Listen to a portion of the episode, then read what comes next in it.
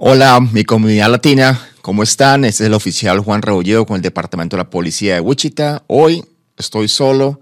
Desgraciadamente, Ana no nos puede acompañar, pero tengo información para ustedes uh, que considero muy importante para que sepan uh, antes de que comience la escuela otra vez.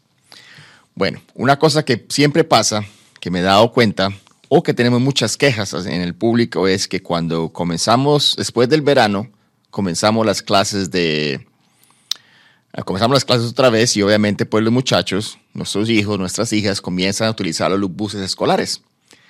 Y hay muchas dudas acerca de cuándo se debe parar cuando un bus está llevando, recogiendo o dejando niños en la casa.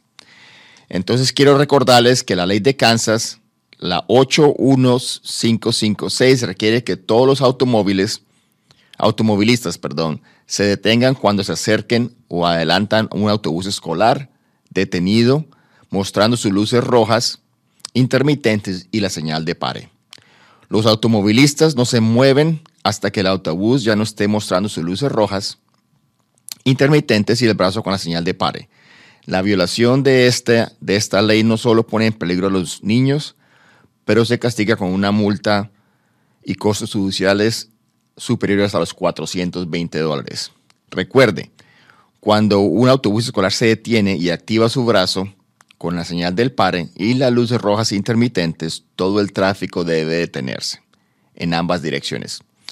Una pregunta que recibo mucho durante esta época del año es qué pasa si tiene más de un carril o tiene dos carriles, tiene cuatro carriles, divisiones.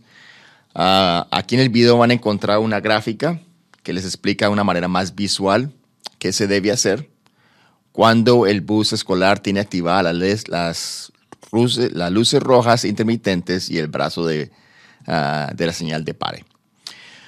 Normalmente, cuando hay una dos, solo hay dos carriles, por ejemplo, las, calles que se encuentran normalmente en, en nuestros barrios, uh, obviamente si el bus está parado, las luces están prendidas, intermitentes, y el brazo de parar está salido, obviamente el tráfico en ambas direcciones tiene que parar. Esto mismo se aplica cuando hay dos carriles, pero con un carril en la mitad para, para voltear a la izquierda a la derecha. O también incluye cuando hay cuatro carriles o cuatro carriles con una, con una línea central.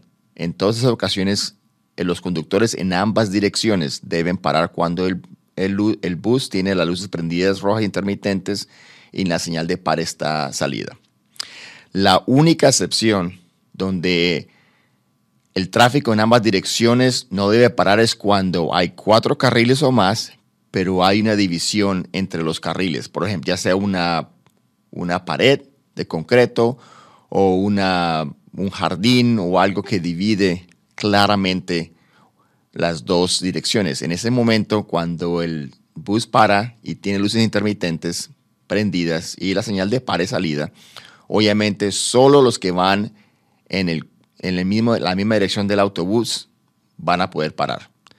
Tengan en cuenta que eso solo se aplica cuando hay una división física entre la, una dirección y la otra. Significa que ya sea una, una acera o una, una, banqueta o una banqueta con árboles o con, o con zacate.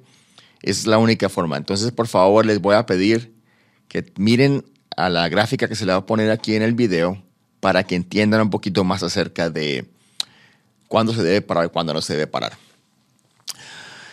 La razón por la cual hacemos esto esta época del año es porque queremos evitar accidentes. Tengan en cuenta que esto no solo porque la multa pero porque puede salvar la vida de un niño. Lo importante de esta ley es asegurarnos de que estamos protegiendo la vida de nuestros hijos o la vida de alguien más. Obviamente, pues yo sé que la multa es muy alta, porque en un costo de 420 dólares es obviamente bastante, pero es mucho más barato que lastimar o si no quieren matar a, a un niño o a una víctima durante esta época del año. Entonces le pido por favor a todos en nuestra comunidad hispana de que comenzando esta semana, ya cuando van a comenzar a ver las luces intermitentes en las zonas escolares, cuando están viendo más uh, autobuses escolares, les pido por favor que disminuyan la velocidad, que si ven la señal de pare, que paren. Obviamente no vale la pena arriesgarse, no vale la pena lastimar a alguien. Inclusive estamos de apuro, vamos a llegar tarde al trabajo. Prefiero, es preferible que usted llegue tarde que, que lastimar a alguien y, te vas a meter en muchos problemas. Bueno, esa es toda la información que tengo en este momento. Obviamente, en nuestro próximo, ah, en nuestro próximo capítulo vamos a comenzar a hablar acerca de todas las actividades que tienen que ver con nuestras celebraciones de nuestros países uh, hispanos. Obviamente, en septiembre va a comenzar uh, el mes de la el mes hispano y vamos a compartir bastante información acerca de las actividades que van a haber aquí en nuestra ciudad.